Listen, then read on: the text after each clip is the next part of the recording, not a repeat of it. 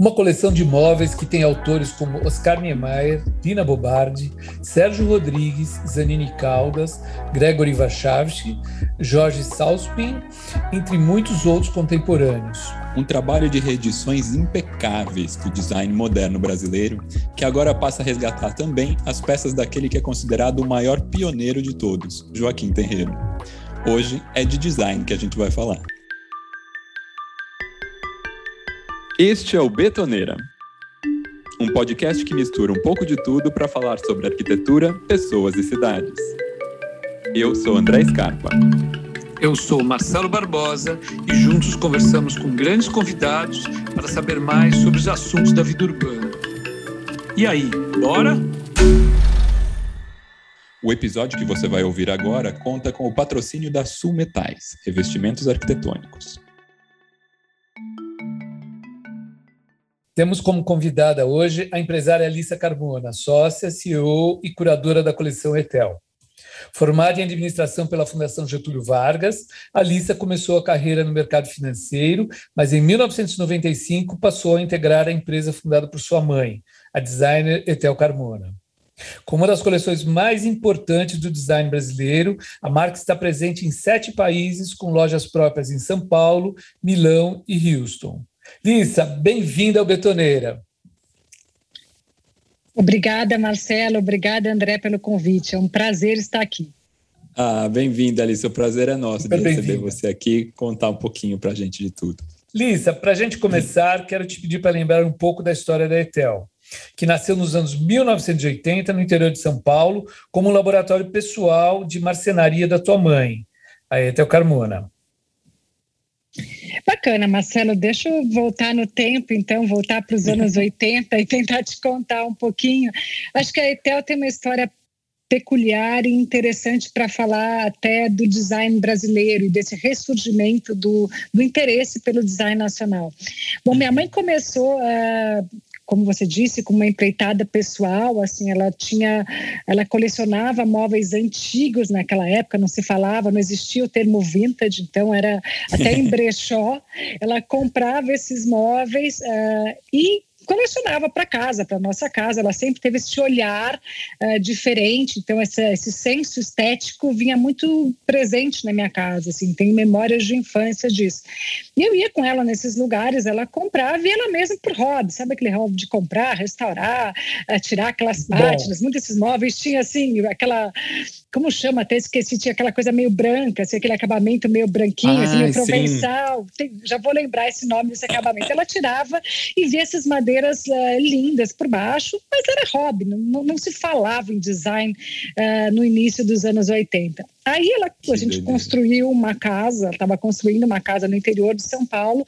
A casa terminou uh, e essa casa tinha uns marceneiros que faziam trabalho de janela, de porta, tudo, e que ficaram muito próximos. Quando terminou essa casa, eles falaram: oh, dona, a gente não quer ir embora, a gente precisa uh, de ajuda aqui um pouco. Gostaram, gostaram. É, gostaram. E ela ficou muito perto, ela fez uma casa para gente. Eu era muito pequena nessa época. Aí ela falou: bom, o que, que eu vou fazer, né, para ajudar? Falou, gente não tem muita. Fala, ah, eu tenho esse hobby, uh, de repente vocês podem me ajudar. Então, foi a primeira vez que ela teve uma ajuda para recuperar esses móveis que ela garimpava. Então, aquela era garimpo Nossa. mesmo. E disso, ela foi vendo, foi vendo, chegou uma hora que acabou um pouco os móveis, já não tinha mais tanto assim, e ela tinha dois marceneiros, dois marceneiros com uma família, com filhos, com tudo, que ela se comprometeu a ajudar.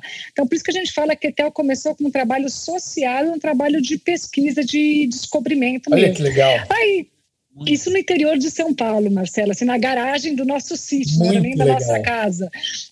Aí, agora que ela se viu com esses dois marceneiros, ela começou a contar para as amigas de São Paulo que ela tinha uma marcenaria.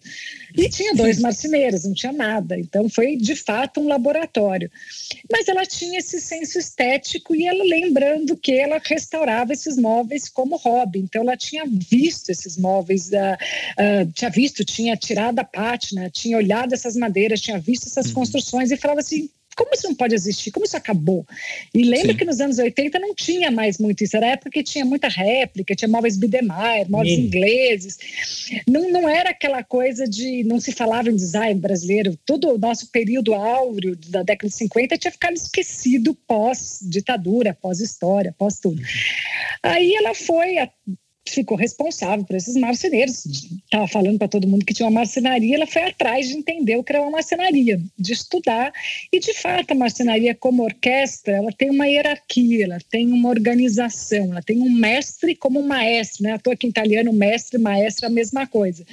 E uhum. ele vai tendo seus discípulos e vai organizando isso com a formação. Então, ela foi atrás de um mestre e conseguiu chegar no mestre uh, em Campinas, através de um tapeceiro que já fazia coisa coisas para elas, que é nosso parceiro, está com a gente até hoje. Que e aí formou-se uh, a Etel como escola de marcenaria. Então ela trouxe esse mestre, que veio aí, é uma história longa, assim, uh, para fazer uma pequena história, uma história longa, curta, uh, para ensinar esses, esses marceneiros a trabalharem como tal. Na verdade, os filhos desse marceneiro. Teve uma história por trás, um pouco triste. Uh, esses que acabaram faltando, a gente teve que cuidar do, dos filhos e ficou, por isso que começa esse trabalho social, ele perdura, né? Serem marceneiros do padrão liceu, do padrão que a gente, uh, que o Brasil uh, tinha visto no, na época áurea. E esse mestre... liceu, padrão liceu de artes e ofícios, né? Exatamente, André. É, padrão artesão, uh, artesão mesmo. Não era, era aquele marceneiro artesão que fazia a peça do começo ao fim. Era a marcenaria tradicional que o liceu de artes e ofícios é o grande exemplo. E o seu Moacir, esse mestre, passou a vir aos sábados. Ele tinha já trabalhado trabalhava há 30, 40 anos numa outra empresa, para ensinar esses meninos, até que chegou uma hora que esses meninos já estavam super bons, ele falou, olha, não dá mais para ela. Minha mãe chegou para ele e falou: Seu Marci, pelo amor de Deus, não dá para continuar assim. Eu, de fato, agora tem uma marcenaria. Tempo. Ele falou: Não tem problema, uh, eu já vi isso antes, eu já sonhei com isso. Ele largou a carreira dele de 30, 40 anos e veio trabalhar com a gente. E assim nasceu Etel, como uma oficina, escola de marcenaria, uh, sempre com esse norte de que a gente faz a melhor qualidade da marcenaria artesanal, e artesanal no sentido de artesania mesmo. Padrão Liceu de Artes Ofícios, quer dizer, aquele mobiliário que é para durar gerações, né? Então, uh, essa é a história de como nasceu o Etel enquanto marcenaria antes de eu chegar no Etel.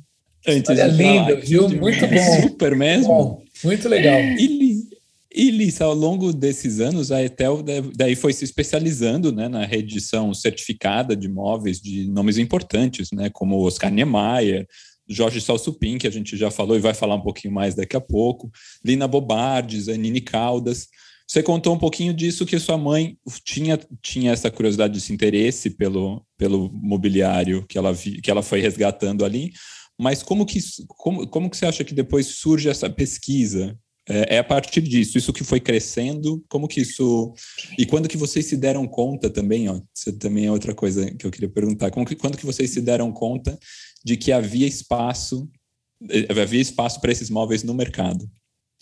André, excelente pergunta. Acho que aí entra um pouco a parte da minha história. Como o Marcelo colocou no começo, eh, eu tinha outros planos para minha vida. Eu fiz GV, eu sou apaixonada por gestão, por administração, estava no mercado financeiro, estava para fazer o um MBA fora do Brasil. E achava que a minha vida ia seguir por esses caminhos. Até que no início dos anos 90, uh, eh, a Etel, isso é importante até colocar, a Etel começou com contemporâneo, com design contemporâneo, não com design moderno. Começou a Etel Carmona e a Cláudia Moreira Salles. A uhum. Cláudia foi a primeira designer a fazer parte da Etel. Então, a loja Etel, a galeria Etel foi inaugurada em São Paulo, na rua Virgílio de Carvalho Pinto, em 1993, uhum. com a coleção da Etel e da Cláudia. E da Cláudia. Ah, e, e, na verdade, começou por um incentivo de um grande designer da época, o Fulvio Nani, que também era um designer contemporâneo. Fulvio Nani, olha. Que, o Nani, que tinha uma galeria que você, Marcelo, deve lembrar bem, na Baixa lembro. Augusta ali, a Nani Movelaria. Nani Movelaria, que era fantástica, lembro, claro. Super, era um celeiro do design contemporâneo brasileiro, da cena dos anos 80, né? E o Fulvio foi o grande incentivador do Etel. Uh, e eu conheci muito o Fulvio, cheguei a trabalhar um pouquinho com ele, e ele... A como trouxe para esse sítio, para esse laboratório, ele que deu esse título de laboratório, e a Etel começou a produzir para ele, uh, e o Fulvio naquela época, italiano, Fulvio Nani, estava olhando muito para a Itália, trazendo as coisas de madeira recomposta, as madeiras diferentes da Itália, fórmica, muita coisa nesse sentido, a Etel falava assim, não, vamos olhar aquelas madeiras que a gente tem naqueles móveis, vamos trazer... Olha isso aqui! Olha isso daqui, não precisamos trazer da Itália, aqui tem coisas maravilhosas. E a parceria dos dois foi incrível até, infelizmente, o Fulvio falecer. E foi lá que a Etel conheceu a Cláudia, que foi, a Cláudia foi apresentada pelo Fulvio. Então, a, Etel, como galeria, inaugura em 93 com duas mulheres e duas designers contemporâneas. Não começou com design moderno, estava olhando para frente. Uhum. Uh, porém, já no finalzinho de dezembro de 93 ou novembro de 93, a Maria Cecília Losquiavo, da, a, da FAO, lança o livro Móvel Moderno no Brasil, foi lançado na ETEL uh, em 93, e a última parte desse livro é dedicada a design contemporâneo. Então, ali foi o primeiro livro falando desse resgate, da, dessa história do design moderno. E já em 94, a, a ETEL a, e a Cláudia, e a ETEL como galeria, nós fomos convidados a fazer parte da ICFF, que, era uma, que é até hoje uma feira de mobiliário internacional em Nova Nova York. Lembrando que naquela época o Brasil era totalmente fechado, era super difícil, ainda foi uma empreitada. E eu estava no mercado financeiro, estava com outros planos, quando a minha mãe me chamou e falou: Olha, Lissa, a gente vai precisar da sua ajuda. Será que você não pode sair um pouquinho, tirar uma licença? Que não, dá, que não existe uma licença, começo de carreira para lá. É, Vamos dar uma pausinha fábrica. na bolsa aqui. É, exatamente. Você para um pouquinho, depois você volta. Uh, e, porque tem, que, tem uma fábrica, tem a loja já está funcionando, já tá, deu super certo. Porque quando a, a loja inaugurou, a galeria inaugurou, foi um marco, porque era muito novo para a época, era um resgate uh, diferente de trazer trazer madeiras brasileiras, fazer um Sim. design contemporâneo, não tinha isso. E aí foi um super sucesso, assim, estava mostrando outras coisas de cara, foi um sucesso incrível. Falei, Cresceu muito rápido eu... e você precisou ajudar.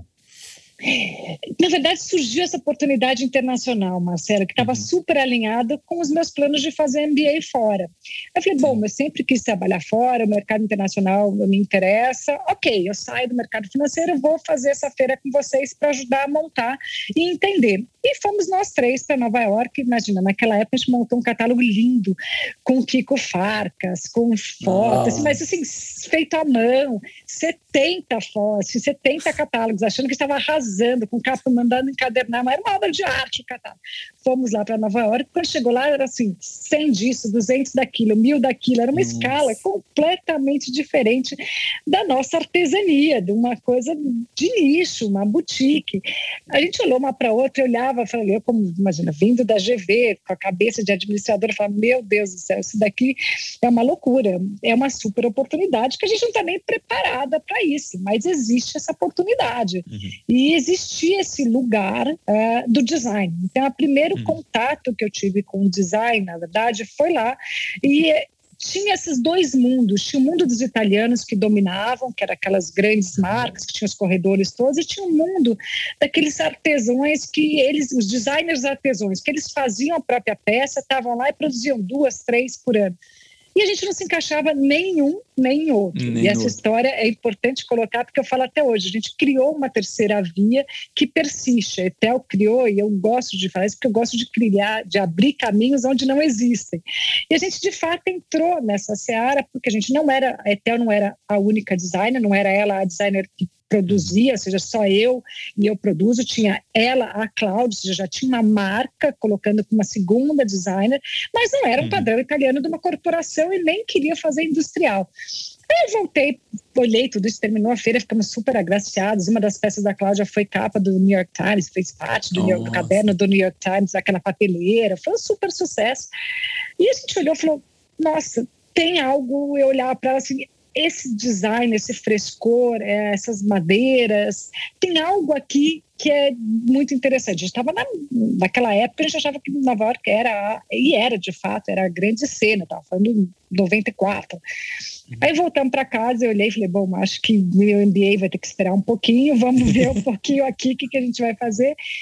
E vi, aí falei, bom, vamos encarar essa oportunidade eu sou super pragmática, sou acadêmica, ligada para academia, e eu falei, preciso primeiro entender esse mundo novo. Então, lembrando que esse conceito de design não existia muito no Brasil, tinha o Fulvio, mas era praticamente o Fulvio, os irmãos Campana também estavam começando, essa geração Sim. 90 estava começando, mas não era algo que falasse assim, claro, ah, design, o design moderno. O livro da Maria Cecília, da Maria Cecília tinha acabado de ser lançado, era a primeira pesquisa que estava sendo colocada. Aí eu fui entender a palavra design, falei, deixa eu pesquisar, entendeu? colocar o que, que é design, o que, que é design brasileiro, o que, que foi. Debrucei com o livro da Maria Cecília. Uhum. Maria Cecília foi minha tutora nisso. Falei, deixa eu entender o design nacional. Aí eu vi que tinha uma história incrível que não era Sim. falada. Com nomes, todos esses nomes que você mencionou, André e Marcelo, que esquecido. Totalmente ninguém falava, ninguém né? via. Totalmente esquecidos. Era uma coisa assim, um lapso. E eu lembro dessa época assim que a gente estava olhando totalmente para fora. Tinha obras do Caetano Pet aqui, tinha, sido, tinha uhum. tido a Nucleon tentando fazer algumas coisas, mas eram coisas dispersas. E eu falava, gente, mas o Brasil foi tão grande. Aí voltou para o lado de vocês, para arquitetura, para 43, para lá para Nova York, para o MoMA, o Brasil Builds, para o Mestre, para o Niemeyer, para tudo aquilo. Eu falava, cadê isso? Onde está tudo isso? E aí que eu fui para pesquisa. Então eu fui pesquisar muito e comecei a tomar conta, assim, de me tornar uma especialista no entendimento nessa parte ainda era entendimento do design moderno, até eu seguia com design contemporâneo, uhum. mas eu fui me especializando a entender. Uh, toda essa parte do, do que tinha sido o Brasil. E aí, desse ano de 94, também teve um fato super interessante, tem até a ver com um dos podcasts de você, porque de que vocês fizeram recentemente.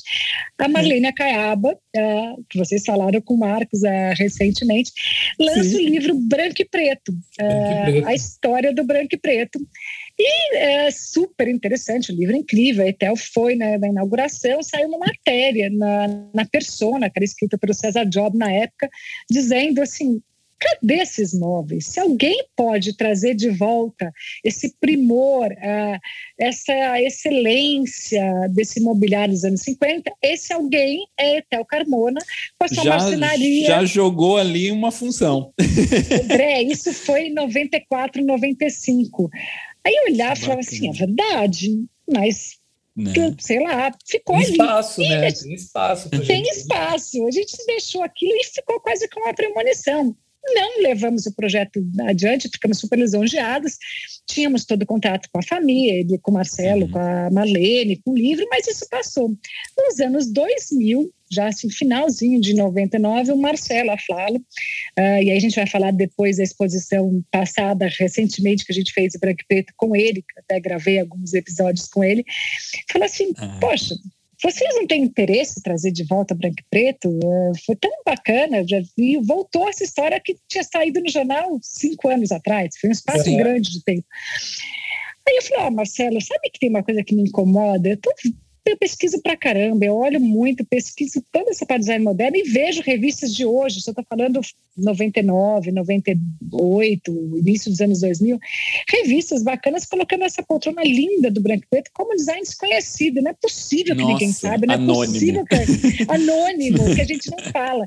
Aí ele, Marcelo fez uma provocação, a gente já tinha saído da Vigília de Carvalho Pinto, já estava na Gabriela, e falou, vamos deixar essa poltrona aqui uma semana, um mês, para ver qual é a reação? Aí ele trouxe a mesma poltrona que estava na exposição da Casal Zupim e colocou lá. E todo mundo olhava e falava, nossa, que poltrona maravilhosa, o que, que é isso? Que legal, da onde é? O que, que é? E eu falei, é branco e preto. Branco e preto? O que, que é branco e preto? Para os próprios arquitetos importantes. Aí eu falei, não, temos que fazer. E aí eu criei, aí entra um pouco, de fato, uh, o meu trabalho. Lembrando que eu tinha toda essa parte de hum. pesquisa, foi muito próxima da Maria Cecília, tudo. Eu sempre fui muito, uh, eu falo que eu penso em caixinhas, assim, pragmática. Falei, vamos trazer de volta essas peças, essa coleção, esse mobiliário, mas como fazer isso? Então, eu fui uhum. criando uma metodologia de reedições que a gente foi pioneira, e quase pioneira no mundo dessas reedições, porque não existia. Nem na Itália se fazia reedições, porque achava que caducava, que tinha um problema uhum. X, você não via muito. Você está falando assim, no final dos anos 90, começo do, dos anos 2000, já assim, 21 anos anos. Já se passaram Sim. mais de 20 anos de quando eu comecei a olhar para isso. Aí fui criando essa metodologia de primeiro falar só com fontes primárias, então era com a uhum. família, uhum. ou com designers, no caso Azupim, quando ele estava vivo, uh, ou com as fundações. Elas deveriam ser numeradas, deveriam ser fiéis aos originais, às peças de época, mas atualizadas na tecnologia, no jeito de produzir, produzindo com madeira certificada, com o quesito sustentabilidade, com o jeito de produzir. E aí foi. Então a gente começou assim as edições com branco e preto. É, foi um marco. A gente reuniu 11 herdeiros, era uma mesa inteirinha. Todo mundo assinou, todo mundo participou dessa volta. A família foi muito presente. O Marcelo refez um livro, uma edição pequenininha para gente da história do branco e preto. E esse é o nosso papel, assim, como eu olho a coleção Etel e como eu olho Redições. A gente tem que que preservar a memória e promover o legado. Então, através das redições, a gente torna a história perene, a gente mantém a história viva e traz respeito para esse mobiliário. E aí foi uh, com o branco e preto, com essa metodologia de redições, que entrou o caminho da coleção Etel tão forte no design moderno e hoje todos esses nomes que você citou, André, faz parte do nosso trabalho. Legal. Ah, que massa. A, a, o, o, Betoneira, ele não fala só para arquitetos e designers, ele, ele, ele tem como uma premissa de falar para todo mundo, né? Então, é, só esclarecendo, branco e preto era um movimento, né, de lá, década de 1950, mais ou menos, que tinha o, o, o, o, o Roberto Aflalo, o, vê se não esquece ninguém, o Roberto Aflalo, o Jacó Ruth, o Jacó Ruth, Miguel Forte, o Carlos Milan. Carlos Milan. E um chinês, o Shen Yuan. Ah, e tinha o chinês desenhos. Isso. Então, para os nossos ouvintes que não são arquitetos em design, o movimento branco e preto foi fantástico. Foi um movimento que hum, até hoje a gente baba por uma poltrona branco e preto. É maravilhosa. Aliás, está tá aí um livro para ser reeditado aí que, que pode ser uma sucessão também, né? O livro ah, Branco e Preto da Marília Caiaba é lindíssimo. Super, ah, super. Né? Ah, e a Alicia estava falando do livro da Maria, Cecília, da Maria Cecília Esquiavo, que se naquela época trouxe, é, foi reeditado recentemente, acho, alguns anos atrás, pela editora Olhares, né? Foi, exatamente. E agora, e, e agora ele volta as, reforçando ainda mais esse design que agora está mesmo, né? Tipo, as pessoas finalmente reconheceram, né? É, olham para olham o Sospin, olham para o Terreiro, reconhecem, olham para Carlos Rauner. Uh, e, e, a gente tem esse livro aí de novo, é muito legal ver, aliás, ver ele aliás, naquele André, momento trazendo de volta. Né? Aliás, André, a grande novidade agora é a reedição das peças do Joaquim Tenreiro, né? É, considerado o pai do, do móvel moderno brasileiro. É, ele, nascido em Portugal em 1906, ele se instalou no Rio de Janeiro aos 20 anos e em 1942 criou uma de suas mais conhecidas peças, a poltrona leve. É, antes de a gente falar em detalhes da chegada dessa coleção à Etel, quero te pedir para contextualizar a importância do Tenreiro, é, porque ele foi pioneiro na produção moderna brasileira.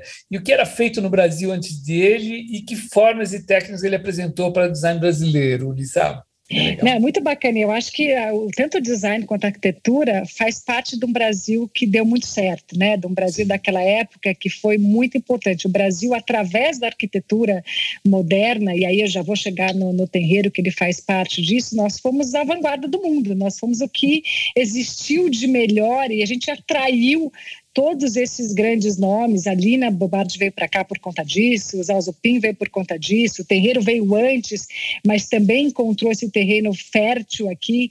Então, acho que para todo mundo, não só para quem é arquiteto, para quem é designer, é a gente tomar uh, contato, a gente olhar para trás para esse Brasil uh, bonito, para esse Brasil belo, para esse Brasil importante que se deu através da arquitetura e do design uh, na época áurea dos anos 50, né? Sem dúvida. Então, vamos tentar trazer um pouquinho para vocês a história do Terreiro. Eu acho que ele é um personagem uh, dos mais uh, interessantes e importantes em todo nesse hall de grandes nomes de histórias interessantes, como da Lina, como do Zazupin, que a gente falou há pouco, como do Oscar.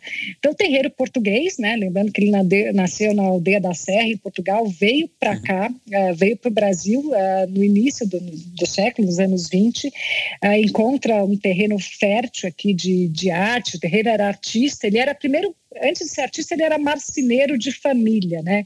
Então, ele era neto de artesão, de marceneiro, filho de marceneiro, uh, e chegou aqui como, como marceneiro e como artista. Então, logo ele toma contato uh, com ele se filia ao núcleo Bernadelli, ou seja, ele vai perseguir o seu lado artista, mas sem deixar o lado marceneiro uh, de, de, formação familiar, né, de tradição. Aí ele vem também, faz desenho industrial, começa a trabalhar não em paralelo a ser filiada ao Núcleo Bernadelli, as suas produções artísticas, começa a trabalhar em algumas empresas no Rio, vendo que o terreiro se fixa no Rio de Janeiro, e, e ele era um desenhista industrial, não mantinha o desenho industrial como a gente tem de hoje, mas ele era um desenhista, um projetista. E aí, para esses golpes de sorte, ele trabalhava nessa empresa um certo dia, ele não era nem o primeiro nem o segundo, ele era o terceiro da encarregado, vai como desenhista, e era de praxe naquela época se fazer móveis, uh, réplicas dos móveis europeus, então se usava muito veludo, eram coisas mais pesadas, hum. as madeiras mais escuras, uh, porque era o que se entendia que a elite que poderia comprar gostava, estava olhando, a capital era Rio de Janeiro, né, olhando muito para o que acontecia na, na Europa. E ele, vindo da Europa, estava incomodadíssimo com isso. Ele achava que, imagina, o Rio de Janeiro era quente, calor, vai pôr veludo, vai pôr Exuberância tropical, né? É, exatamente. Móveis João, não sei das quantas, Luiz, não Nossa sei das quantas, para brincar aqui com os nomes, né? Uh, e ele começou a fazer para ele algumas coisas, assim, que ele olhava e achava que não estava tava fora do lugar. Então, ele tinha esses desenhos uh, de do que ele entendia que deveriam ser os o mobiliário, deveria ser o mobiliário apropriado para o clima, para a cidade do Rio de Janeiro. E nesse dia de golpe de sorte, não estava nem o primeiro, nem o segundo projetista, entra um cliente super eh, interessado que começa a olhar o mobiliário para uma casa em Minas Gerais, etc. E ele não gosta de nada, acho que surgiu um pouco de falar, ah, mas eu faço algumas coisas também. E tirou o desenho dele de uma poltrona, do que ele entendia, e esse cliente adorou uh, e achou super bacana, falou: é isso que eu quero. E foi, uh, e o arquiteto dessa casa de Minas Gerais, para Cataguases, nada, ninguém Nossa. menos que Oscar Niemeyer, a família Peixoto, era uh, o arquiteto e o cliente. Então, ele teve aí a oportunidade de conseguir impor uh, o seu mobiliário e foi aí que ele desenhou a poltrona leve, que o próprio nome já diz leve, para a residência de Cataguases, projetada uh, por Oscar Niemeyer. Por isso que se fala que o terreiro foi o pai do móvel moderno e que a poltrona leve é a primeira uh, é o primeiro móvel criado vai no estilo moderno do Brasil, né? Então a importância do terreiro, é, ela é fundamental porque ela une não só esse entende, eu acho que ele resume muitas coisas sobre o meu entendimento, é a minha visão muito pessoal, minha de tudo, de toda a minha experiência de tanto tempo. O que é o design moderno brasileiro, se não uma união uh, dos imigrantes europeus que vieram para o Brasil com uma nova interpretação do que seria adequado para o Brasil, para residir, para essa arquitetura moderna que estava emergente e com, criando grande corpo no Brasil, por brasileiros, seja, uma união entre esses estrangeiros com os grandes mestres das vezes, com Niemeyer, com Zanini, com o Sérgio Rodrigues, num movimento que eu, que eu chamo do, do, verdadeiro movimento antropofágico. Esses uh, europeus vieram para cá, trouxeram sim suas referências, trouxeram sim seus entendimentos, mas eles vieram muito abertos para adotar o Brasil como pátria, como vida nova. Eles mergulharam de cabeça, que a Lina se tornou brasileira, o terreiro, o não voltou mais para a Polônia, o terreiro brasileiríssimo. E eles se uniram, não é à toa que o terreiro português, vindo de Aldeia da Serra, quem que é o primeiro arquiteto cliente? Oscar Niemeyer, quer dizer, num cliente, em Cataguases, Minas Gerais, Nossa. quer dizer, olha tudo isso fala da história do Brasil, né, dessa importância. E o terreiro, o que, que ele era, além de marceneiro e artesão? Ele estava muito ligado à madeira, então ele olha e se apaixona por essas madeiras brasileiras, traduz como ninguém, assim, e leva ao extremo da arte, do estado da arte, o que fazer com essas madeiras brasileiras e todos esses estrangeiros também a madeira, então alguns conceitos importantes aqui. A madeira é um grande diferencial do design moderno brasileiro e do design contemporâneo. É o motivo da paixão de todos eles, assim, é o que tem de diferente do que tinha lá. Ela tinha vida, ela tinha cor, ela tinha textura, ela tinha uma sensualidade uh, e sens era sensorial e sensual ao mesmo tempo. A arte é o outro ponto. Lembrando que o terreiro, além de marceneiro, então, por que, ele, é o, ele é o grande ícone, ele representa? Tem a marcenaria, tem a madeira. No outro lado, ele era artista ele estava, ele fazia parte do núcleo Benadelli, tem as pinturas dele, tem os depois ele começa com pinturas figurativas e vai chegar no limite dos relevos. Lembrando que o, John, o Lazar Segal também era artista, também está ligado a isso. E o terceiro ponto é a arquitetura, que era aí entre o Niemeyer, quer dizer, foi feita para uma arquitetura inovadora, muito importante. Então, acho que o terreiro, ele traz tudo isso e ele traz uh, como ele levou, de fato, o mobiliário brasileiro a esse limite máximo do mobiliário arte, do mobiliário escultura e do máximo que as nossas madeiras poderiam representar. Então, acho que toda essa importância do terreiro ela é muito forte, não é à toa que ele é muito reconhecido no mundo todo e aqui também. E tua apresentação do terreiro foi maravilhosa, viu? Foi maravilhosa, a gente ficou emocionada. E esse paralelo que você faz do é, você faz do design, dos designers que vinham de lá, né, com esse conhecimento do com esse conhecimento de ter sido aplicado em loco na Europa, no, no berço do movimento moderno e desses pensamentos, mas chegar aqui aberto para para outras possibilidades é muito para, um paralelo com a arquitetura que a gente vê na mesma época também não tinha é, é, é, é a tempestade perfeita isso né muito Sim. engraçado tipo e você estava falando de, do, do caráter escultórico também do, do Tenreiro. Uma das peças mais icônicas é a cadeira de três pés, que tem isso, né? Tem essa, essa questão do desenho. É uma peça de 1947 que foi vendida agora em 2020 num leilão nos Estados Unidos por 87 mil dólares 500 mil reais na, na, na, cadeira três pés. O que, que isso conta para gente do que aconteceu com o legado da obra do Tenreiro depois da morte dele em 92? É, André, eu acho que não é só do terreiro. Eu queria voltar um pouquinho, generalizar e falar sobre o design brasileiro como um todo. Né? Todo mundo me faz essa pergunta. Eu estou, como eu disse, nessa estrada de promover o design brasileiro há muito tempo. Eu comecei nos anos 2000 e não tinha nenhuma publicação em inglês. Eu levava o livro da Maria Cecília traduzido e ninguém dava muita bola. Assim, no final dos anos 90, alguns com bons olhos vieram para cá, fizeram boas compras. Com certeza compraram muito terreiro, muito muita Sérgio, muitos Alzupin levaram para lá e esperaram isso. Aí esses especialistas internacionais falaram, isso como se explica uh, essa história, esse, esse boom do design moderno brasileiro? Acho que tem uma particularidade super interessante que tem a ver com a história. Eu nunca gosto de dissociar a, arquitetura, o design da história do Brasil, né? Eu estudo muito história também. A gente viveu um período assim conturbado politicamente no Brasil. Teve a ditadura, o Brasil se fechou, a gente parou de olhar para esse período áureo, né? Então, os anos 50 foi o apogeu, Brasília foi ao mesmo tempo o ápice e o declínio. A gente tem em 62 Brasília sendo inaugurada, logo depois Niemeyer sendo exilado. Então, assim, é, o Brasil é, de, é paradoxal. A gente tem muita coisa complicada nisso. A gente está falando que foi o país de maior maior vanguarda de arquitetura atraíram todo esse, esse, capital humano, essa inteligência, e logo depois fechou, né? Então, esse tesouro, né, essas obras do Terreiro, essas obras do Sérgio, essas obras do próprio Oscar, uh, então, Joaquim Terreiro, Lina Bobardi, Oscar Niemeyer, Sérgio Rodrigues, Josa Alzopinta, dá os nomes completos para nossa audiência aqui, ficaram escondidos, ficaram, inclusive para nós brasileiros. A gente está falando, a gente começou a conversa dizendo que nos anos 80 não se falava em design, não se falava uh, nesses autores, e, e, a gente tinha sido topo, o máximo nos anos, uh, vai, no início dos anos 50, no final dos anos 40.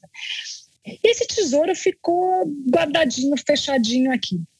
E aí, com todo esse trabalho de ressurgimento do design, da geração 90, foi se revelando, uh, e muito com o nosso trabalho também, essa pesquisa esses grandes autores, essas grandes peças.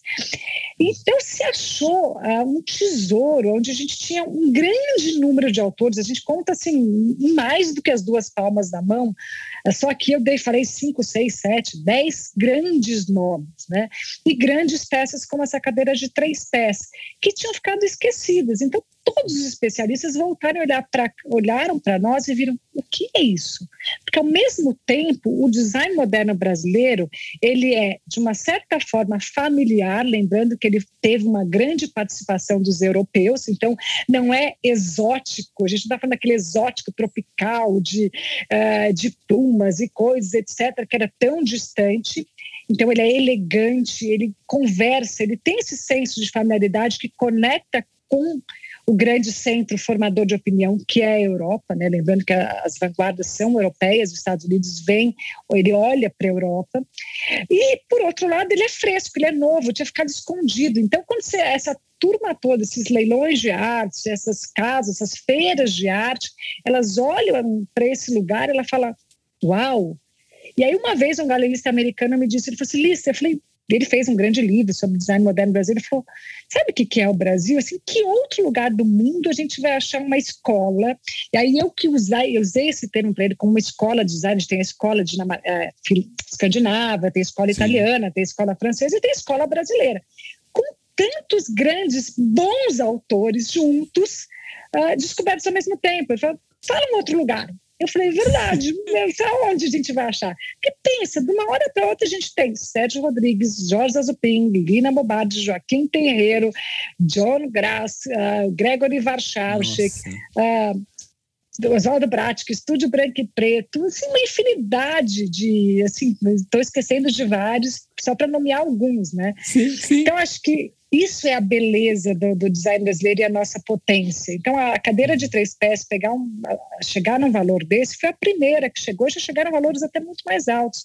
Assim, eu faço uma provocação a vocês. Olha qualquer feira de design em qualquer lugar do globo. Vai, vão pegar de Xangai a Vancouver pelo Atlântico aposto que você vai achar uma peça de design brasileiro em alguma feira de arte, alguma feira de design. Não existe uma feira de arte hoje em dia, uh, uma feira de design, não ter uma peça de design brasileiro. Uma peça de design mundo... brasileiro. Sim. Exatamente, o mundo todo conhece o design brasileiro agora e olha, apaixonada. A gente, como a coleção Etel, Etel por conta da Itália, muito próxima com o Oriente. A China, uhum. Marcela, ela olha, e a China, assim, tem que olhar a China com, com um olhar que está produzindo arquitetura de muita qualidade, arquitetura Exato. contemporânea, entendendo a China com o olhar de hoje. Mas olha assim, a Vogue chinesa, a AD chinesa, as revistas chinesas, elas colocam as peças do Alzupin, colocam as peças do Zanin. Sim, eles têm uma admiração do Niemeyer, nem se fale. O Oriente, o Oriente conhece muito mais Niemeyer do que a gente pode imaginar, até porque ele trabalhou muito lá. Então, assim, a gente é muito potente. Então, é, essas peças estarem esse valor é o mínimo que elas, assim, das peças de época, né? A cadeira de três pés, que é uma escultura, uma obra de arte, é um reconhecimento é, muito merecido do nosso design. Muito bom, muito bom. E escuta, Alissa, e, e, como é que foi a chegada da coleção do Terreiro a Etel?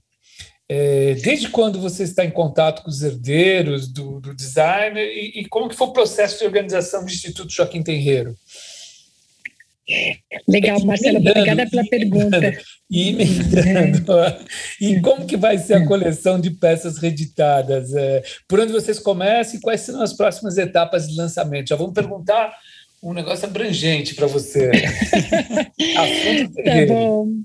Não, o assunto terreiro, assim, eu acho que eu tenho um carinho por todos, acho que cada um dos designers modernos que entraram na Etel entraram com uma história interessante. Eu gosto, eu gosto, você já viu que eu gosto de história, né? Então, a minha vida é feita de também, histórias.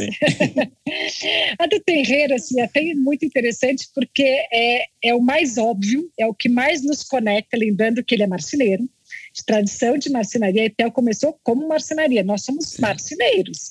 A nossa tradição é do Liceu de Artes Ofícios, é uma tradição de marcenaria como é a do terreiro. E ele foi o último, é o último moderno, então poderia ter sido o primeiro, ele foi o primeiro pioneiro vai, do, do móvel moderno e foi o último a entrar na, na coleção Etel, e é o que mais fala da gente, porque ele fala, se vocês olharem alguns bons livros do terreiro, tem até um vermelho super interessante, que tem umas entrevistas, ele, ele fala de coisas que praticamente só a gente, o que é marceneiro, entende, assim, de verbos, de tabicar madeira, de como a madeira reage, como a madeira. que ele está falando para marceneiro, que era a vida dele. Ele é neto e filho, ele tem no sangue, no DNA. E todo mundo perguntava para a gente: ah, mas vocês têm todo mundo, e o terreiro, e não sei o quê, ah, mas terreiro, poxa, tudo assim, não está completa, falta terreiro. E a gente foi trabalhando, a gente é muito quietinha, assim, a gente gosta de ser low profile, a gente vai mais em, é muito mais na profundidade e uhum. no entendimento do que de falar antes de ter a coisa concreta. Correr para ter a coisa, né? Tipo, fazer não, certinho, fazer direito. Direito e só se der certo, André. E assim, a gente uhum. colocou, lembra que eu falei lá atrás que a gente criou uma metodologia, que a gente é muito fiel a essa metodologia, faz muito sentido para a gente. Então, por exemplo, redes, o que é redição, Pretel? Primeiro é falar com fonte primária. O que, são fontes primárias? A fonte, ou é a família, e a família tem que estar uhum. organizada para isso, ou seja, todos os herdeiros, todos de direito, tem que ter combinado. Lembrando que o primeiro que foi Sujo Branco e Preto, e por iniciativa do Marcelo Aflalo, ele reuniu todo mundo juntou 11 herdeiros, os 11 assinaram o contrato, e aí que surgiu. Então, precisava, assim, tem que ter a fonte uh, inicial, tem que ter a fonte original, que a gente chama a fonte primária. A gente não, não faz nada se não tiver a família, se não tiver a fundação, ou se não tiver, no caso da Zupim, ele mesmo estava vivo, então era uma edição. Então demorou para a família se organizar, a gente obviamente tem muito contato sempre com a história do terreiro, desde sempre, eu dou aula fora, faço palestra, uh, escrevo. Então, eu sempre falei, ó, não podia deixar de contar toda essa história do terreiro, mas independente dele estar dentro da coleção até ou não. E é óbvio que a gente queria muito. Aí a família se organizou. É, através da, do Marcelo Matos, né? Eu chamo ele de Marcelo Terreiro, mas é Marcelo Matos. É, o Terreiro teve filhas. Organizou todos os a terceira geração vamos chamar terceira geração, segunda geração, vai os, é, os netos do terreiro, no Instituto Terreiro, e quando esse instituto ficou pronto, a gente já tinha todo esse contato com a família, falou, agora sim a gente pode trabalhar. Aí a gente firmou esse contato, esse contato vem sendo costurado há algum tempo, uh, e ele já conhecia todo o nosso trabalho. Então a gente tem um, assim, como eu vejo eu e Etel, né, como Etel olha isso a gente tem essa filosofia de preservar a memória e promover o legado. Então, vamos, não é a mesa do terreiro, não é a cadeira, Marcelo, não é a cadeira de três pés. Qual que é a história? Assim, é o prazer de estar aqui contar para vocês assim, esse golpe de sorte do terreiro, o porquê que ele olhava, a casa que ele fez com o Niemeyer em Cataguases, isso tudo tem valor. Por que, que ele chegou nos relevos e começou nas pinturas figurativas? Então, a gente assim, já a gente já tinha tudo isso. Isso para a família faz muito sentido, porque a gente traz valor e a gente traz uma coisa muito importante com as redições aí, não é só Etel, e é muito importante essa nossa, o que está acontecendo aqui hoje, essa conversa, que é o respeito. A gente só respeita aquilo que a gente conhece e, e, a gente precisa dar mais acesso, a gente precisa aumentar, a gente precisa reverberar essa informação. Então, através das redições, o mundo passa a falar. Você vê que eu disse que, por exemplo, Zalzupin, a gente tem, por exemplo, o carrinho de Zalzupin está na coleção da Knoll, que é uma outra fabricante imobiliária, mas está no Museu da Knoll na Alemanha. Uh, na China tem Zalzupin, tem Niemeyer. Então, eles começam a olhar e falar, isso tem dono, né? Vou usar a palavra dono entre aspas. Isso tem, é um legado, é brasileiro, tem um Instituto Terreiro. Então, acho que isso a gente esperou a família se organizar, eles se organizarem enquanto instituto, a gente eh, converse, toda a nossa relação é com a família como um todo, ou seja, através do Instituto. E aí, respondendo à pergunta do Marcelo, por onde a gente começou? Quais peças? Eu quis trazer uh, uma, uma outra história. Então, a gente começou com um uhum. terreiro sob um outro prisma, porque prisma, como palavra, tem um significado super interessante. Em grego, ele é um sólido ligado à marcenaria, e prisma uhum. também para arte, ele é um difusor de luz, ele tem o um lado artista, tem o um lado de cor. E o terreiro, para mim, além de ser o mestre da madeira, que era o mais óbvio, se você ler todos os livros, ele é o pai do móvel moderno e o mestre Começa da madeira. com ele. Ele é um artista e ele trabalha cor como ninguém. Ele é um artista de alma. Ele lembra que ele lá, lá no início ele já começou no Núcleo Bernadette como artista. Então eu quis trazer essa provocação de um terreiro sobre um outro prisma, mostrar uh, e fomos super felizes a escolha da palavra, que a gente né, eu descobri depois que prisma também era em grego um sólido de marceneiro, ligado. E o terreiro fez muito prisma, os múltiplos, aqueles, aqueles relevos do terreiro, aquelas fitas, elas são os prismas. São prismas. E o uso de cor do terreiro, então a gente começou com três peças geométricas: a, a vermelha, a mesa retangular vermelha, que está na exposição do terreiro histórico na Casa Alzupim, a circular branca, com vidro branco, e a triangular preta. Então, trazendo esse lado geometria, esse lado cor, esse lado artista do terreiro, e não deixa de ser o lado de exímio, de excelência da marcenaria, porque essas mesas, elas são, para mim, um ponto super interessante do terreiro, porque elas têm uma qualidade de marcenaria, de execução uh, incrível como obra de arte, mas elas também são obra de arte, porque ele também brinca com a parte de cor, lembrando que são vidros pintados, então tem aquela interferência da cor do vidro com a cor da tinta, e aqueles tiraram, elas são vazadas no centro, então ele está provocando, aquele artista provocador, está interferindo nas relações relações humanas. Você imagina uma mesa sem um centro, você enxerga outra pessoa lá, muda o jeito que você se comporta na mesa.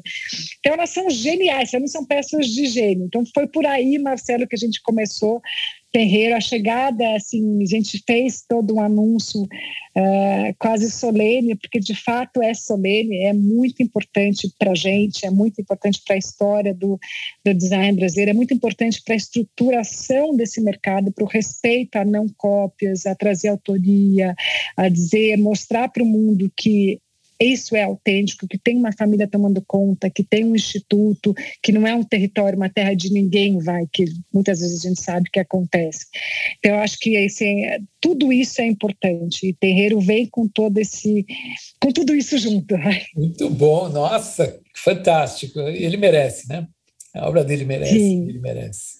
E isso foi bom porque a Alissa deu um spoiler para a gente do que era a nossa próxima pergunta aqui que outra iniciativa recente da ETEL foi a criação da Casa Salsupim, que é um centro cultural sediado na, na casa projetada nos anos 60 pelo arquiteto e designer Jorge Salsupim, que morou ali até a sua morte aos 98 anos, e que eu acho uma iniciativa incrível, louvável. Já pessoalmente parabenizei a Alissa, porque realmente é, é, uma, é de uma importância tão grande abrir esses espaços para o público e dar oportunidade das pessoas de viverem essa experiência e entenderem até sensorialmente um pouco mais o que é o legado de, desses arquitetos, desses designers. Né?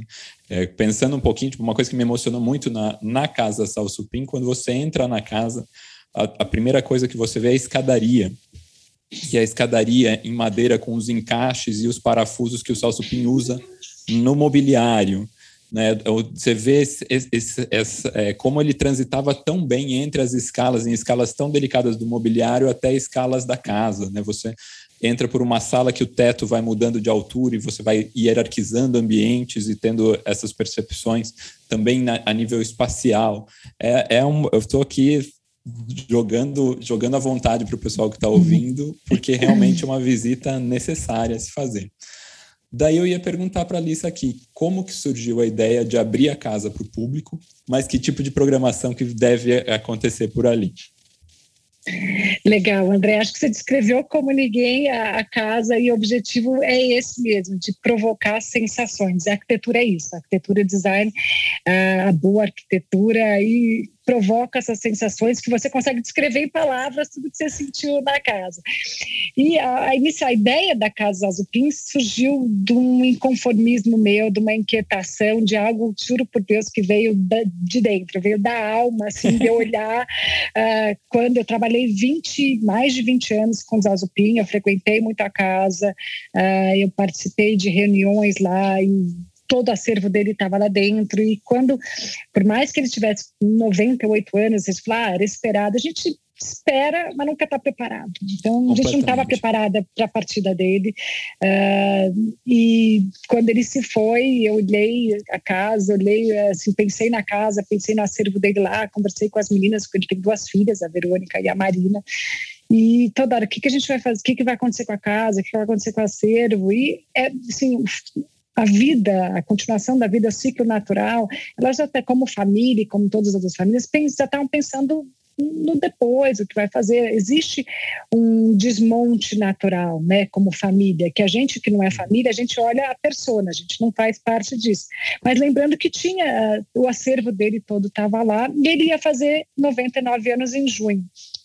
E aquilo foi me dando um, assim, uma inquietação, uma preocupação, um incômodo que eu cheguei para as meninas e, e, tudo eu já tinha pensado, o que, que pode fazer, o que, que não pode, e nada vinha muito de possibilidades.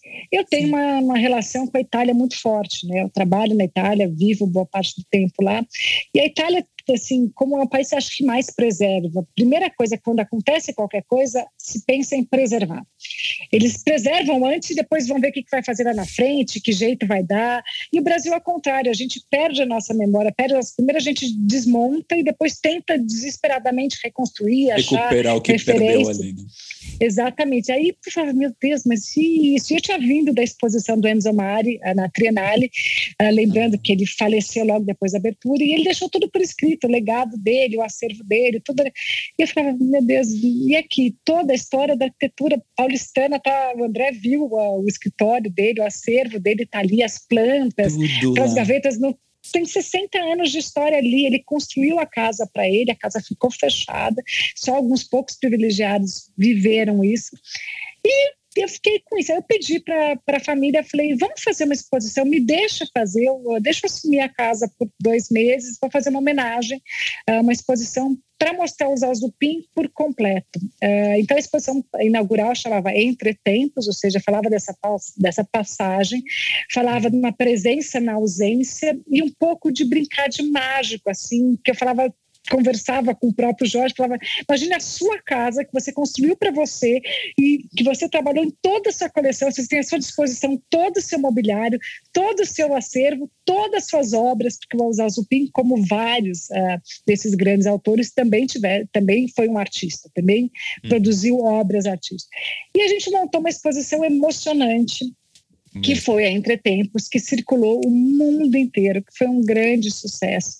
Uh, saiu, uh, hoje até eu acabei de receber uma matéria do Japão, saiu seis páginas ah. na revista D impressa, porque isso fala muito com lá. E eu olhava e falava assim, não posso deixar isso passar. Uh, e eu queria mostrar isso para uma audiência mais completa, não só de arquitetos, de designers, mas de estudantes, de curiosos, para vivenciar esse Brasil, essa, essa perda de referência que a gente tem no Brasil, de casas que são demolidas, de casas que são uh, desconfiguradas, simplesmente porque acha que muda o uso e tudo bem, a gente perde a nossa história. Então, quando a gente, a gente sabe, sem passado, um Brasil, um país sem passado, não consegue ter um futuro. Então, para mim, isso foi muito difícil. Aí eu falei, não sei como eu vou fazer, mas eu vou fazer. E aí criei a Casa Zalzupin como centro de referência para ela é circunscrita nesses três setores. Arquitetura, obviamente, estou falando de um grande arquiteto, falando de uma casa de arquiteto, é, uma casa histórica, design, um grande designer, então se fala sobre design, e arte, que fala que é um artista. E aí propus, é, eu fui, conversei com várias galerias na, no primeiro ciclo, na primeira exposição, Uh, e propus uma parceria para Almeida Day, porque eu queria que alguém trouxesse toda essa relação de arte, arquitetura e design, ou seja, trouxesse obras de arte para casa, para a gente veramente trazer isso como uma casa-museu. Então, ela é institucional, ela tem um crono, uma programação de exposições que mudam a cada dois meses, sempre com curadores independentes e sempre dentro dessa área dos visuais, vai para a gente falar de arquitetura, arte e design. Então, a primeira exposição uh, foi solo, né? Eu fiz sozinha enquanto Etel, entre tempos, que foi um panorama uh, completo sobre os Alzupin, a abertura da casa para o público. Uh, a segunda exposição foi muito interessante, porque aí tem uma linha curatorial muito interessante na programação da casa. Então, lembrando que o Zazupin, o arquiteto polonês vindo para o Brasil, uh, estabeleceu em São Paulo, teve a ateliê, ou seja, chegou a ter uma produção, uma fábrica, não pertencia a nenhuma vertente arquitetônica, nem à escola paulista, nem à escola carioca, seguia uma linha independente de arquitetura voltada muito relacionada com os interiores, voltada para o conforto, tem toda uma questão sensorial da casa, como você bem colocou, André, muito pessoal, foi uma casa que ele fez para ele, não foi para ser vista. Aí qual que seria o próximo, né, o paralelo a isso? O Estúdio Branco e Preto, também um grupo de arquitetos, também paulista, também não seguindo essas correntes arquitetônicas, nem carioca, nem paulista, um rumo muito parecido com o dos Alzupin. Também olhando um pouco para a arquitetura uh, mediterrânea, o Hurt muito próximo de, do, da importância do design de interiores para a arquitetura. Aí convidamos o Guilherme Wisnik, como ah, curador, que vocês já conhecem, para trazer esse contra, contraponto, Marcelo, com a arte, né? Então, esse olhar do Wisnik foi muito interessante. Aí ele trouxe a arte construtivista uh, para fazer uh, esse paralelo com o Estúdio Branco e Preto, que deu um título para a exposição linda, que foi Ritmo, Rigor, Razão, que é de emocionar, e mostrou toda essa racionalidade. Aí, uh, eu sempre gosto, por isso que eu falei da linha curatorial, lembrando que o Zalzupim passou suavemente para o branco e preto. No próprio livro do branco e preto, que a gente já mencionou aqui da Marina Caiaba, tem umas aspas se não me engano, do Hurt, que ele falava: olha, nós fazemos um mobiliário verdadeiramente moderno para mobiliar as nossas as residências modernas paulistas, né? As casas modernas. Não é que nem no Rio de Janeiro que tem lá o terreiro que está fazendo outro tipo de mobiliário, um mobiliário de artista.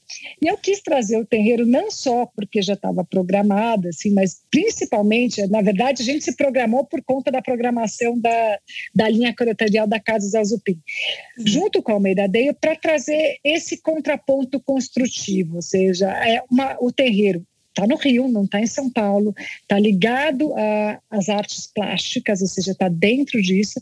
E a gente fez essa exposição, que é Terreiro, Contraponto Construtivista, Geometria, cor e intuição, fala desse terreiro e é uma retrospectiva incrível do terreiro. É a maior seleção de peças, a maior reunião de peças do terreiro desde 99, desde a sua última exposição. Ele faleceu em 92 e lá você consegue ver esse caminho, isso que me interessa. Por isso que a casa, assim, por isso que a gente está conversando aqui é muito importante como educativo, como uhum. trazer essa essa noção mesmo, assim, essa esse conhecimento. Então começa lá com as primeiras obras do Núcleo Bernadette de 40 e pouquinhos, que são figurativas, de paisagem, tudo, até os seus projetos um para um de marcenaria, ou seja, aqueles desenhos que eram usados para ele produzir seus móveis, até o mobiliário, que se ocupou grande parte da, da sua vida, e quando ele abandona tudo em 68 e resolve ficar somente artista e vai para os relevos. Então você consegue uhum. traçar um panorama todo da, da, da, da história do terreiro. E essa relação casa e relação terreiro com Zalzupim, com Casa Zalzupim, é muito interessante, André, porque é isso que você viveu uh, e, é, e, é essa história que a gente quer contar, Marcelo. Como você vê um, um, outro designer contemporâneo se relacionando numa outra casa, numa outra escala, que não é um museu, que não é uma galeria, mas é uma casa-museu. Então, sim, é, sim, esse é o conceito. Maravilhoso, muito bom, fantástico. Não, e é, é, é, o negócio da, é o negócio da, é, como é que se diz? Você está criando um museu escala de casa para para obras de arte que são coisas que estão na casa, né? Que é, que é o mobiliário. Então, tipo, Sim. você tem a, você não está vendo só a peça isolada, você está vendo a peça num ambiente numa escala que ela supostamente estaria. É um Isso é muito legal, né? É isso que me emociona, assim, eu acho que a gente tem é, e traz, por exemplo, todas essas exposições têm qualidades de obra ímpares, você viu todas lá, tudo. e você ter essa proximidade, ter essa escala, quer dizer, você faz, o espectador, ele entra, nosso cérebro já muda a percepção, ele já consegue entender aquele mobiliário numa escala diferente, próxima a ele. Então, acho que é isso, assim, eu vi muito acontecendo fora, não tinha visto acontecendo aqui no Brasil. Para a gente finalizar nossa fantástica conversa, conversa muito gostosa, eu queria te fazer duas perguntas. Né? É, depois do Tenreiro, é, qual grande nome você gostaria de levar para a tua linha de produção de reedições da Etel? Nossa, que pergunta difícil. Olha, é, isso é a gente querendo puxar outro spoiler. Já para você, né? pensando a segunda, a segunda pergunta. É, e como está tua mãe, né? Qual é o papel dela hoje no Intel? Ela continua desenhando? Fala um pouquinho dela. Claro, uh, vamos começar pela, pergunta, pela última para chegar no começo. Continua firme e forte, continua desenhando, a gente está preparando o livro dela, que assim, tem um papel super importante, continua uh, presente na fábrica, continua desenhando, agora cuidando do projeto do livro, então ela está super bem. E acho que de grandes nomes, a gente está sempre assim, a minha ideia, assim, a minha vontade e o que me motiva foi sempre recontar a história do design brasileiro. Então, eu sempre, eu, como eu te disse, eu sou meio pragmática, né? Eu desenhava numa linha do tempo, aquela coisa bem didática, assim, e olhava as datas, olhava os personagens, falava que história não está sendo contada. Então, já acho que a gente ainda tem histórias para contar, uh, não só do design moderno, mas como design contemporâneo. Eu não olho só para os modernos, não, Marcelo. Eu gosto de olhar para a história do design brasileiro para o design brasileiro como um todo e para a coleção Etel, o jeito que eu olho a coleção Etel, que eu procuro fazer essa curadoria, é dividir entre passado, presente e futuro. Eu acho que passado a gente precisa resgatar essas histórias. Onde tiverem boas histórias, onde tiverem bons nomes, eu vou estar olhando. E a gente ainda tem uh, histórias para contar. Acho que a gente não terminou. Às vezes pode ser ou outros nomes ou outras peças. Por exemplo, Brat, que foi um que a gente trouxe com uma cadeira só, que foi a primeira cadeira. cadeira do it yourself, a primeira cadeira e única cadeira do it yourself do Brasil de 48, ou seja, só o Brat estava fazendo uma cadeira do it yourself quando estava acontecendo terreiro e Zalzo visionário que olhou com Frank Lloyd Wright, com Alvarado. Então, essas histórias ainda existem histórias. Então, não só uh, os autores, mas as peças. Eu acho que tem coisas aí que a gente ainda vai contar no, no passado, né? Trazer para o presente histórias do passado. E uh, o design contemporâneo, essa geração 90, o presente, ela está muito muito presente. Você acabou de fazer uma pergunta de como está minha mãe, que ela faz parte dessa geração 90, ela, a Cláudia Moreira Salles, o Carlos Mota. Então, a gente está produzindo design contemporâneo dessa geração é, muito importante. Então, acho que isso também é papel do Etel, não é só trazer as histórias do passado. E o futuro, é, abrir espaço para a nova geração. Nova geração não necessariamente são pessoas só jovens, mas são designers que começaram a trabalhar uh, com design recentemente, para provocar, para trazer esse, esse novo uh, design, essa nova visão, design que ele é de hoje para o futuro, né, com uma outra cabeça. Então, acho que essas são é o jeito que eu olho e o jeito de, de, de, de contar essas histórias de design. Aí, em paralelo a isso, te dando, já não é um spoiler, porque a gente acaba, mas é uma novidade fresquíssima. Oba, oba, a, gente, oba. A, gente, a, gente, tem, a gente trabalha muito internacional, né? A Etel está fora do Brasil há bastante tempo. Então, não, a gente não está olhando só para o design brasileiro, está olhando para histórias relacionadas ao design brasileiro, mas de outros países também. Então, um dos nomes do, de histórias para contar relacionadas ao moderno a gente trouxe o Daciano da Costa, que é o maior designer português da década de 70, 70, 80, que trabalhou com o Niemeyer também. Você vê como o Niemeyer estava em todos, né? Niemeyer está conectando todo mundo ali. todo mundo. Teve projetos. Então, a gente trouxe essa história para contar não só para o Brasil, mas para a Europa, para os Estados Unidos. Então, acho que esse é um dos spoilers. A gente está olhando e está trabalhando uh, com outros nomes que, de alguma maneira, uh, se conectam, às vezes, diretamente, como caso Dacianos, às vezes indiretamente, mas do bom design, das boas histórias. Mas ainda tem muito para fazer, Marcelo. Ainda vou ouvir muita gente. Opa, ótima notícia ah, que você que deu. É, puxa, é, Lisa, eu só tenho parabéns por toda a trajetória da, da, da, da, da Etel, da, da, de tua de pesquisa, de tudo que você contou para a gente. Maravilha, maravilha. Uma conversa muito boa que a gente teve. É, fiquei encantado, fiquei muito, fiquei, fiquei muito contente com toda, com toda essa trajetória e, e as, as, as, o que virá, o que virá aí pela frente. Né? Muito bom. Muito obrigado, viu, Lissa? Eu que agradeço, é um prazer enorme, parabéns mais uma vez, eu sou fã do Betoneiros, acho que estão fazendo um trabalho muito bacana, me divirto e aprendo muito com vocês também, escutando uh, o podcast, adoro o formato podcast, parabéns e obrigada pelo convite mais uma vez. Ah, Alice, a gente que agradece o povo, você falou, aprende com a gente, a gente que aqui hoje aprendeu até um monte de coisa mais, assim. Não, e o, uma coisa que você falou que, eu, que eu achei muito bonita foi que é, trabalhar com isso do, do design também faz, é, é, uma da parte das valoriza da valorização é as pessoas olharem e, e, e, reconhecer um ar familiar né, na, na no, nos, nos móveis. E isso me lembrou outra coisa, que muitas vezes a gente está mostrando esse tipo de mobiliário né, mostrando o mobiliário moderno, e as pessoas reconhecem com aquela nostalgia também do tipo, tinha, nossa, minha avó tinha essa poltrona. O minha avó tinha, tinha, tinha uma mesa dessa na casa do meu tio. E, e não, com, e não com, com um ar nostálgico, mas não com um ar de, de antiquado, mas com um ar de valorizar a qualidade que se fazia naquele tempo, né?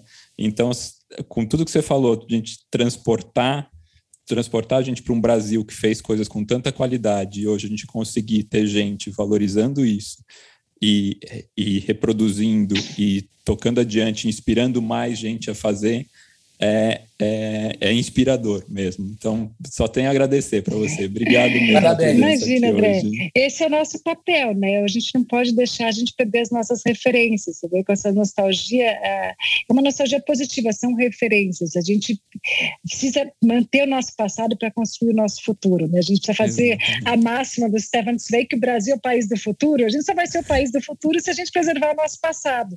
Então, se a gente tirar isso, e acho que esse é, é onde eu acho que a gente tem um papel, uma missão, não só eu, não só a Etel, mas vocês, eu conheço o trabalho da, de vocês todos aí, uh, do Marcelo, enquanto professor, de trazer esse resgate seu, dos passeios, de olhar para prédios históricos.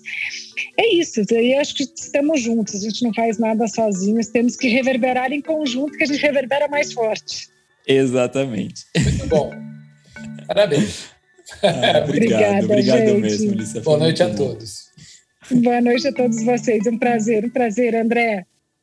Prazer foi nosso, Lícia. Boa noite. Boa noite, beijão, tchau, tchau. O episódio de hoje recebeu o apoio cultural do Sul Metais, revestimentos arquitetônicos, e contou com roteiro e direção de Michele Oliveira, colaboração e fotografia de Ana Melo, edição e finalização de José Barrichello. Tema de abertura por Mário Capi. Identidade visual por Flora Canal. Quer continuar essa conversa? Assine nossa newsletter no link do nosso perfil no Instagram, arroba Betoneira Podcast, onde você também pode mandar suas sugestões do que misturar mais no traço dessa massa.